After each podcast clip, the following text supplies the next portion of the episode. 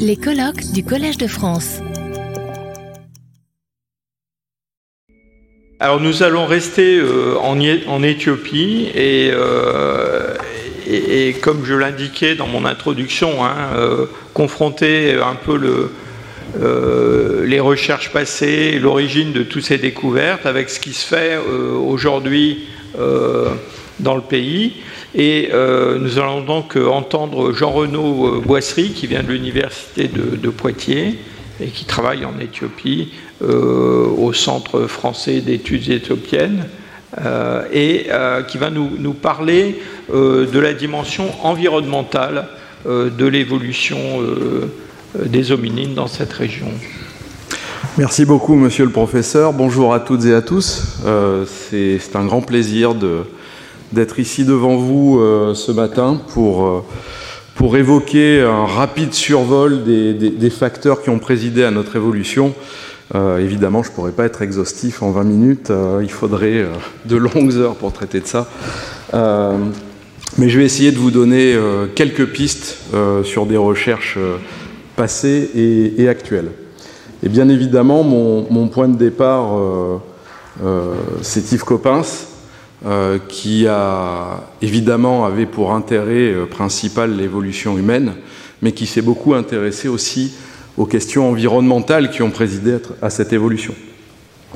Et donc, euh, bien évidemment, euh, le, professeur Coppens, pour les personnes qui ont euh, qui, qui, sont ici, qui ont pu suivre ses cours, pour les, collègues qui ont travaillé avec lui euh, euh, et qui, qui l'ont côtoyé. Bah, vous savez tous quel humain il était, quelle, belle personne il était, et une personne qui a contribué à faire revivre nos ancêtres pendant, pendant toute sa carrière. Euh, et d'une certaine manière, eh bien, avec sa disparition, c'est toute l'humanité, euh, celle d'avant, et celle d'aujourd'hui qui est, qui est, orpheline.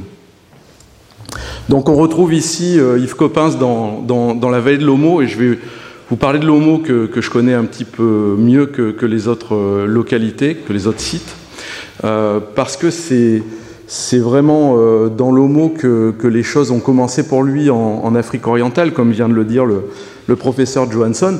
Alors brièvement, l'Homo, notamment la formation de Chungura, a été découverte au début, alors c'est pas 1802, pardon, c'est 1902, il y a une faute de frappe, par euh, la mission Bourg de Bozas et plus particulièrement par le, médecin de la mission, euh, Émile Brunkt, qui a envoyé des, caisses de fossiles au, au, muséum à Paris euh, lors de la, traversée. Ce n'était pas une mission paléonto paléontologique, hein, c'était une mission d'exploration, comme il pouvait y en avoir à cette époque. Et donc ça a déclenché l'intérêt de, Camille Arambourg, euh, qui est parti euh, dans, dans, les années 30, au début des années 30, euh, faire une première mission euh, dans cette vallée de l'Homo et qui a ramassé beaucoup de fossiles. Euh, pas, de fossiles humains, bien qu'il cherchait cela, mais ça lui a permis de décrire de nombreuses espèces de, cette faune plio-pléistocène.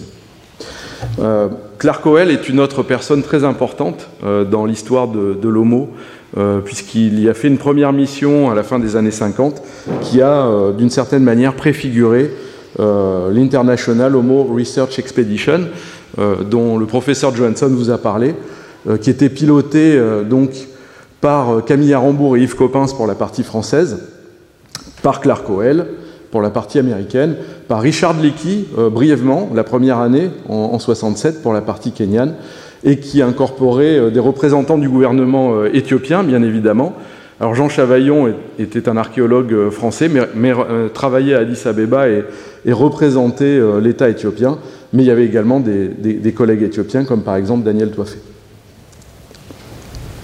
Donc voilà, l'homo, vous savez où c'est, euh, vous, avez vu la, carte tout à l'heure. Euh, donc il y a plusieurs formations, la, la, formation de Kibiche qui est relativement récente, celle de Moursi datée environ de 4 millions d'années, Ousno aux alentours de 3,5, et puis la formation de Chungura, qui est vraiment la formation principale. Alors voilà cette photo de l'Homo. Euh, la région est, habitée euh, sur cette rive ouest de l'Homo par euh, euh, les Dasanech dans la partie sud et, les Nyangatom dans la, partie nord. Et la formation de Chungura est vraiment étalée entre les, territoires de, de, ces deux groupes. Et donc nous travaillons là-bas bah, quotidiennement avec eux. Euh, et ce sont des gens qui, sont, qui sont vraiment formidables parce qu'ils ont, euh, ils ont un vrai euh, intérêt, une vraie bienveillance pour, pour nos activités, malgré une vie qui est, qui est extrêmement compliquée pour, pour ces personnes dans cette région, qui est, qui est une région pas très hospitalière. mais quand ils nous voient débarquer chercher ces, ces fossiles, ils, pourraient se dire bon, qu'est-ce qu'ils viennent faire là et en fait, ils nous, nous, accueillent avec grande bienveillance et avec un, intérêt réel euh, et une vraie compréhension. C'est toujours étonnant, parfois d'être mieux compris euh, par ces personnes euh, que par les cercles soi-disant éduqués en Europe ou, aux États-Unis dans, notre quête de, ces fossiles très anciens. Donc voilà quelques, quelques images de, cette vallée de l'Omo avec, avec les dépôts de Chungura et puis les, paysages qu'on peut, peut y croiser. Euh, voilà de plus près euh, les dépôts de la formation de Chungura. Et euh, c'est l'occasion pour moi de, parler du travail réellement pionnier de cette International Homo Research Expedition, parce que c'était une mission qui a permis de vraiment monter un, travail intégré entre géologues, entre paléontologues, entre archéologues et entre personnes qui, s'intéressent au paléo-environnement. Donc le travail des géologues, vous avez là la carte la carte géologique qui a été euh, construite par Jean de Hinzelin et, Paul Ezert, ses collègues belges, euh, qui était appuyée également par Raymond de Bonnefille. J'y reviendrai. Et voici euh, la colonne stratigraphique de, la formation de Chungura, donc qui commence à, presque 4 millions d'années et qui vient se terminer aux alentours de 1 million d'années. Alors pour rappel, euh, bah, Hadar représente ça, donc euh, pas, on n'est pas tout à fait dans, la même, dans le même type de, cadre temporel. Et là, le très grand intérêt de cette formation de Chungura, c'est d'être extrêmement euh, complète sur la durée. Il n'y a pas d'autres séquences en Afrique orientale aussi longues et aussi complètes. Alors c'est une séquence qui est extrêmement riche en fossiles. Fossiles de plantes, ça sont des fruits, des noyaux plus exactement, et puis fossiles animaux, alors on ne voit pas bien les, les, détails, mais là, c'est le site d'Homo 33 qui est un, bon bed euh, avec plein, plein, plein de, fossiles de vertébrés. Et puis, euh, parmi ces fossiles de vertébrés, bien évidemment, eh il y avait des fossiles humains, euh, principalement représentés par des dents isolées. Alors, c'est très différent de ce que vous avez à Hadar. Hein. Il n'y a, pas de squelette subcomplet dans l'Homo, au, grand désarroi d'ailleurs de, de, Claire Coel et, d'Yves Coppens qui ont, qui ont recherché euh, ce type de fossiles pendant longtemps. Mais il y avait néanmoins euh, quand même des, restes euh, humains un petit peu plus complets qui ont permis de, caractériser un certain nombre de, taxons, et notamment des australopithèques, des paranthropes, c'est-à-dire des australopithèques robustes, des représentants précoces du genre Homo, et puis des outils parmi les, plus anciens au monde, à l'époque, dans les années 70, les, outils les plus anciens connus au monde. Euh, donc euh, de l'oldowayen. Et donc, euh, dans ce cadre, bah, je voudrais maintenant vous, parler un peu de, ces, de, ces, facteurs qui ont permis à l'humanité de, devenir ce qu'elle est aujourd'hui. Et au premier rang de ces facteurs, il y a le climat. Et le climat, le climat global. Et justement, le climat a, occupé une, place importante dans les, travaux d'Yves Coppens. Euh, quand il a euh, décrit les, faunes de l'Homo, euh, dès 1975, il a proposé une corrélation entre cette évolution climatique, donc ça c'est la courbe du, delta O18, c'est-à-dire un isotope de l'oxygène, euh, qui est corrélé à la température. Donc quand c'est rouge, là c'est relativement chaud. Et vous voyez qu'au fil du temps, donc là on est aux alentours de 15 millions d'années, et au fil du temps, euh, on va vers un climat euh, de plus en plus froid et de plus en plus variable. Et pour Yves Coppens, c'est bien l'évolution humaine et l'évolution des paysages en général correspond à ce changement climatique qui part d'une période relativement chaude aux alentours de 8 millions d'années euh, jusqu'à une période plus froide et plus aride euh, pour arriver à des paysages qui ressemblent plus, euh, plus, plus ouverts, qui ressemblent plus au paysage actuel, alors qu'avant on était dans un, dans un cadre relativement, relativement boisé et fermé. Et le moment où on a ces milieux qui sont très ouverts, c'est le moment où apparaît le genre homo, et c'est ce que Yves Coppens avait nommé l'homo event, avec un petit jeu de mots, comme il aimait bien, entre la vallée de l'Homo et le, genre Homo avec un H. Alors les, contrôles de ce climat, ils sont multiples et c'est assez compliqué, je vais passer assez rapidement là-dessus, mais il y a des paramètres orbitaux de, notre planète, la, position de la, planète et la manière dont elle tourne autour du Soleil qui, varie au fil du temps. Euh, l'axe de la planète aussi, euh, par rapport au Soleil, qui est plus ou moins incliné, il y a aussi une variation dans le temps, et puis la manière dont elle tourne autour de cet axe aussi qui, qui varie, donc ce sont ces termes d'excentricité, obliquité, précession, mais il y a également euh, d'autres aspects comme la distribution des continents à la surface de, la planète qui, qui, contrôle le climat, la concentration en gaz à effet de serre, notamment le gaz carbonique, euh, et puis euh, les conditions locales qui peuvent avoir un effet à l'échelle locale, euh, la présence de montagnes, de, rivières, etc. Et tous ces aspects ont été intégrés assez tôt par, les, paléontologues. Donc je parlais d'Yves Coppens, mais on peut parler aussi d'Elisabeth Verba qui propose dans les années 80, ça c'est une publi un peu, un peu plus tardive, en fait une réponse de, la faune, dont les, humains font partie, à des événements climatiques importants. Euh, comme par exemple des, pics d'aridification, euh, qui vont euh, créer à la fois des extinctions et une, diversification de certains groupes. Et donc c'est ce qu'elle a appelé le, turnover, turnover pulse.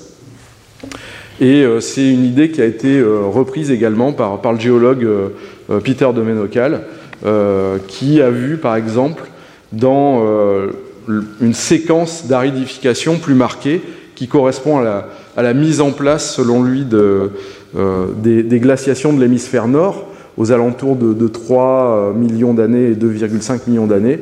Euh, ça correspondrait pour lui justement à la division entre d'un côté les australopithèques robustes et de l'autre ce qui a donné le, genre Homo.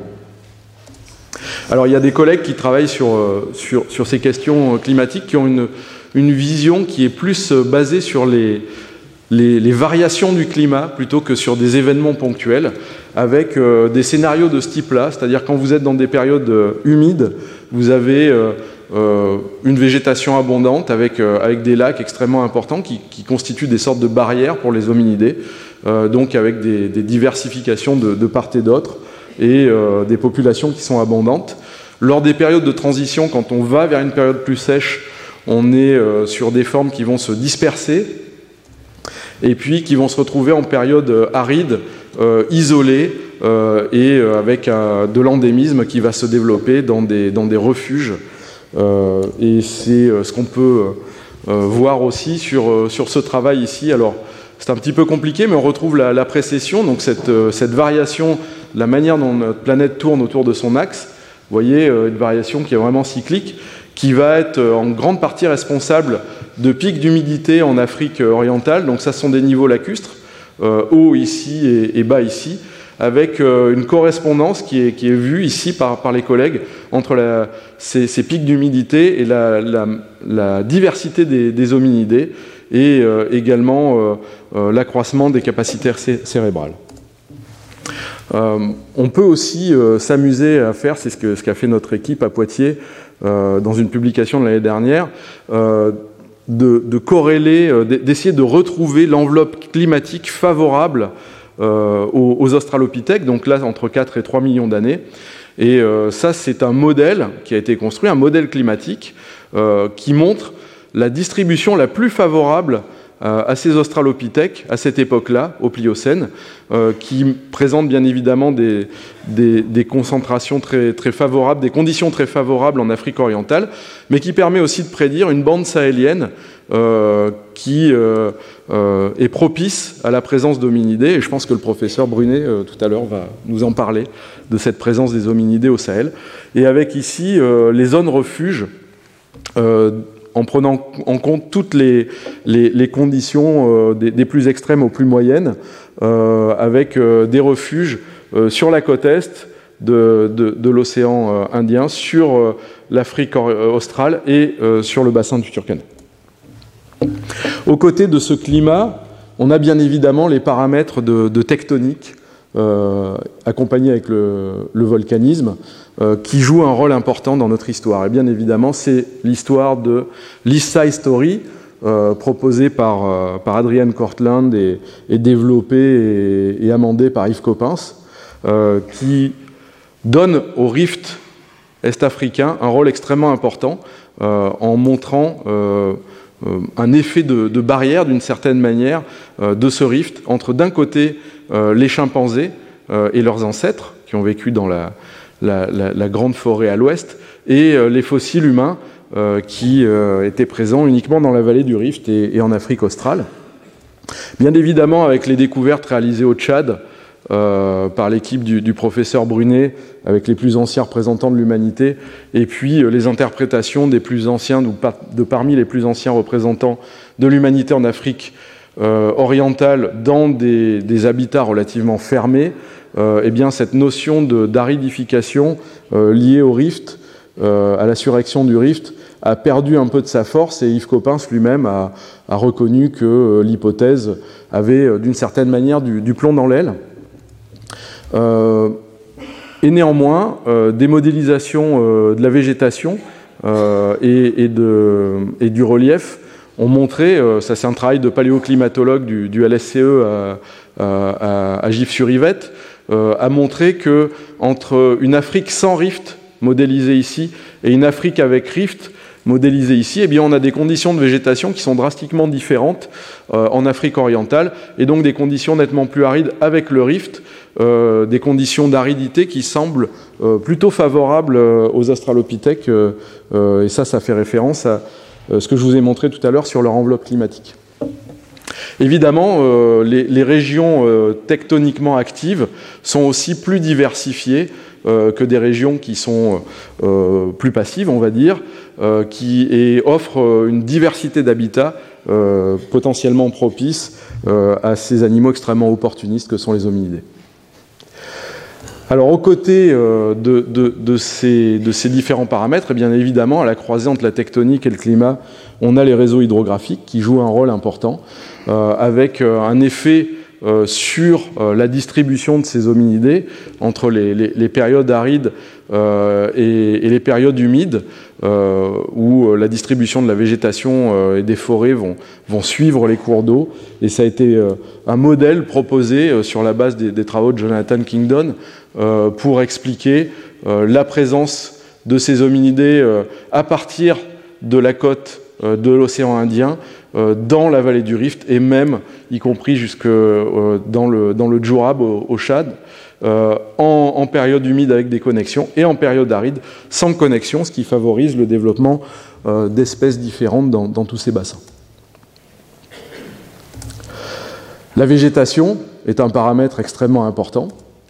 dans, dans, cette reprise de ce que je vous ai montré tout à l'heure, eh bien, entre euh, le, moment où vous avez euh, un milieu extrêmement dense et, plutôt boisé, euh, et le moment où vous avez un paysage beaucoup plus ouvert, eh bien, vous avez des, préhumains qui sont arboricoles, et là, on passe à des préhumains bipèdes. Donc ça, c'est l'hypothèse savane qui favorise l'acquisition de la bipédie dans, ces milieux ouverts. Alors ça, c'est quelque chose qui est discuté, évidemment. Euh, si on prend par exemple ici Ardipithecus ramidus à Aramis, la reconstruction qui a été faite initialement euh, du, milieu de vie euh, par, l'équipe qui, a, publié ces fossiles, eh bien c'est un milieu qui est très fermé comme ça. il y a eu des, critiques de ces travaux et des réponses de l'équipe initiale sur le fait que bah, ça pourrait être un petit peu plus ouvert. il y a même eu une vision complètement alternative par une équipe de géologues. Euh, et euh, bon, c'est un débat qui, n'est euh, pas clos, à mon avis, avec une proposition un petit peu plus récente qui, qui, aurait tendance à, lier en fait la présence de ces humains dans ces zones à des, lieux de, résurgence d'eau, avec des conditions humides favorables à leur présence, dans des palmeraies. Et ça serait le milieu le, plus adéquatement reconstruit à l'heure actuelle pour euh, Ardipithecus ramidus, à 4,4 millions d'années. Pour les plus anciens représentants de l'humanité, au, Tchad, euh, eh bien, les travaux en, palynologie et notamment en étude des, phytolithes, qui sont des, éléments euh, diagnostiques des plantes, ont permis de reconstituer dans, ce désert du Djourab différents environnements allant de, de, milieux relativement ouverts et assez secs jusqu'à des zones franchement boisées, probablement en bordure des cours d'eau, et avec des palmeraies également qui se développent. Et justement, euh, euh, Sahelanthropus s'est trouvé dans, ces palmeraies. Et euh, ce, type d'environnement assez, assez varié, assez mixte, finalement, correspond assez bien à la description qui est faite de la locomotion de, ces représentants très anciens de l'humanité, puisqu'ils sont bipèdes et quadrupèdes. Ils sont les deux. bipèdes sur Terre et dans les arbres, et quadrupèdes dans les arbres. Alors la végétation, évidemment, eh bien, on, ne peut pas en parler sans euh, parler des travaux pionniers de Raymond de Bonnefille euh, dans la, basse vallée de l'Homo. Euh, ces travaux qui ont porté sur des macro-restes, comme par exemple ici des, restes de fruits, euh, Anthrocaryon, qui est un, fruit d'un arbre qui lui a permis de montrer qu'il y avait un, milieu très boisé à la base de la séquence de l'Homo, et puis surtout ses travaux sur les pollens, avec lesquels elle a pu montrer un changement euh, important aux alentours de 2,4 millions d'années entre euh, un milieu relativement humide et un milieu beaucoup plus aride. Euh, même travaux sur les pollens à Hadar, où là, elle a montré que pendant le dépôt d'Hadar, on a eu des changements importants avec des périodes relativement fermées, avec une forêt assez importante, lors de, phases plutôt humides et chaudes. Et puis, par d'autres moments, euh, une présence d'arbres euh, très très faible, et malgré cela, euh, une, présence continue des australopithèques. Et donc il ne faut pas penser que le climat est un, contrôle extrêmement fin et précis de la présence des humains, puisqu'ils ont pu s'adapter à des conditions de climat et de végétation finalement assez différentes sur un même site. Et donc, bien évidemment, le dernier paramètre que je voulais évoquer, euh, c'est la faune dans son ensemble à laquelle appartiennent ces, hominidés. Alors voici euh, quelques représentants de la faune de l'homo, euh, des bovidés, des hippopotames, des cochons, carnivores, encore du cochon, bah, de l'humain, des équidés, des singes, des lamellibranches, etc. C'est une faune qui est extrêmement diversifiée et qui a permis à certains collègues euh, de proposer euh, une réponse aux événements climatiques de cette faune. Alors ça, ce sont des taxons qui sont propres aux, zones plutôt herbeuses et relativement arides, notamment des bovidés.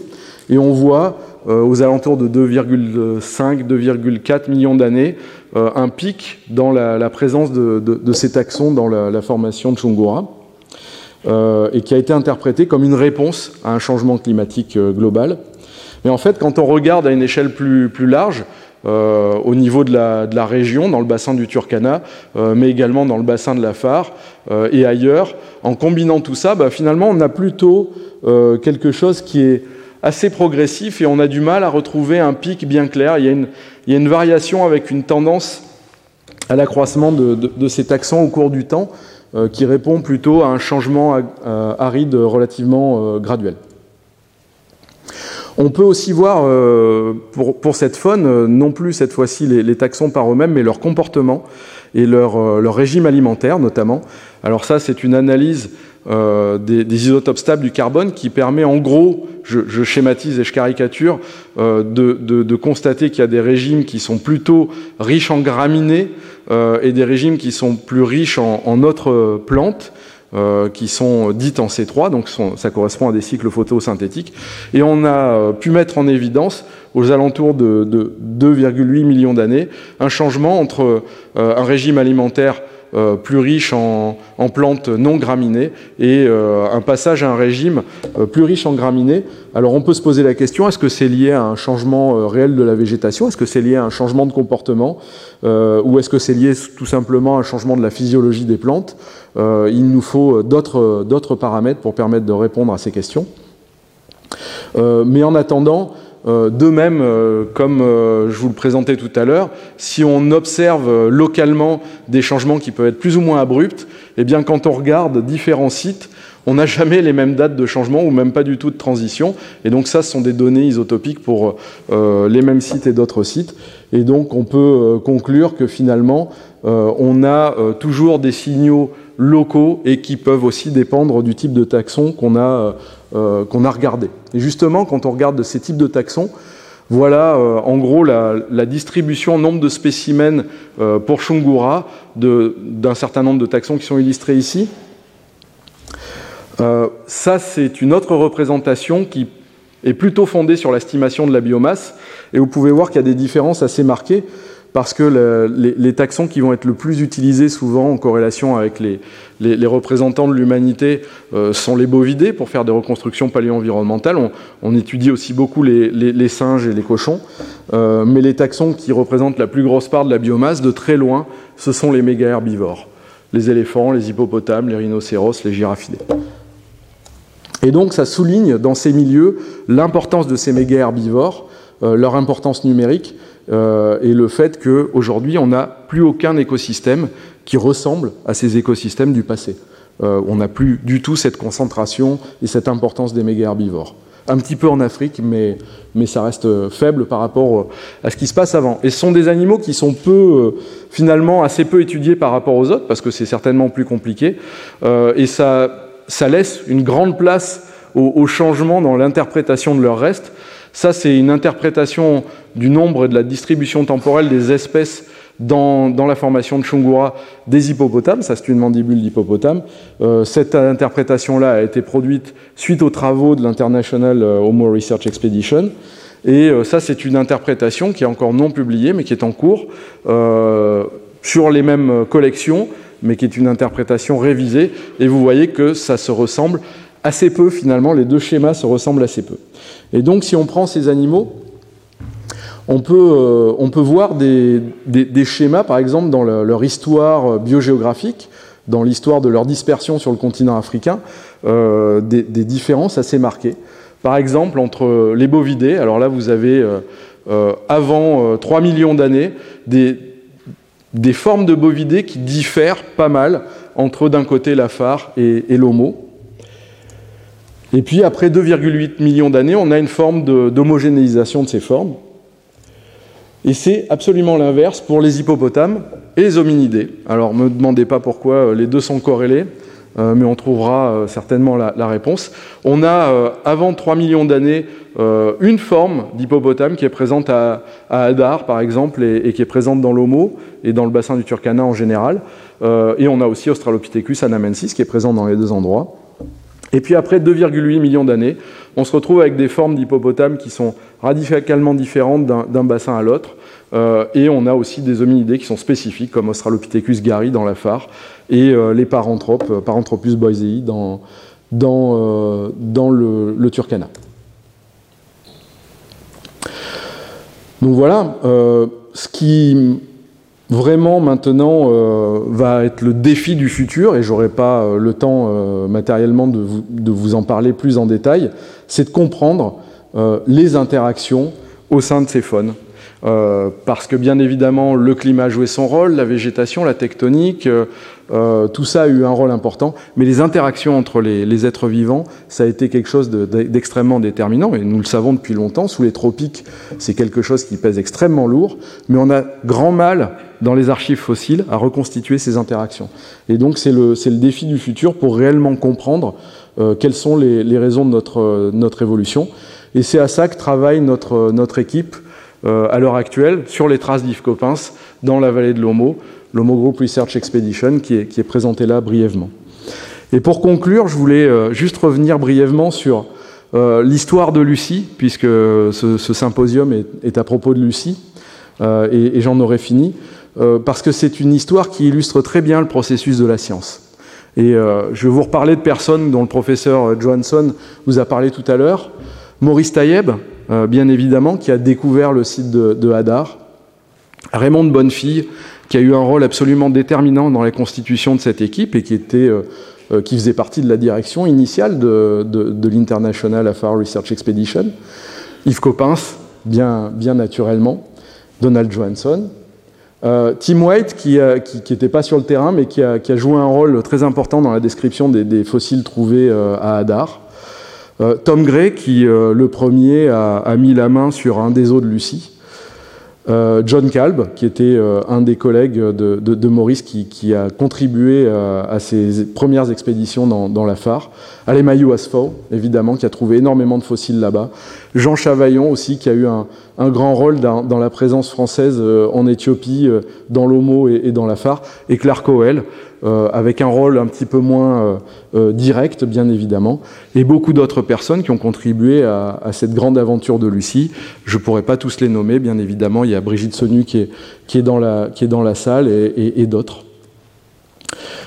Pour vraiment connaître tous les détails de cette histoire, je vais vous recommander une série de livres, en dehors de ceux du professeur Johansson, qui sont le livre, qui maintenant est, assez ancien, de Maurice Taïeb, bien évidemment les ouvrages d'Yves Coppens, euh, l'ouvrage de, John Kalb, euh, qui donne un éclairage très différent, mais qui est extrêmement intéressant, et l'ouvrage qui est paru euh, très récemment de Raymond de Bonnefille, qui montre plus que tous les autres, je pense, le, le, côté, le, mélange entre le côté scientifique et humain de ces, de ces aventures. Voilà, je vous remercie. Retrouvez tous les contenus du Collège de France sur www.colège-2-france.fr.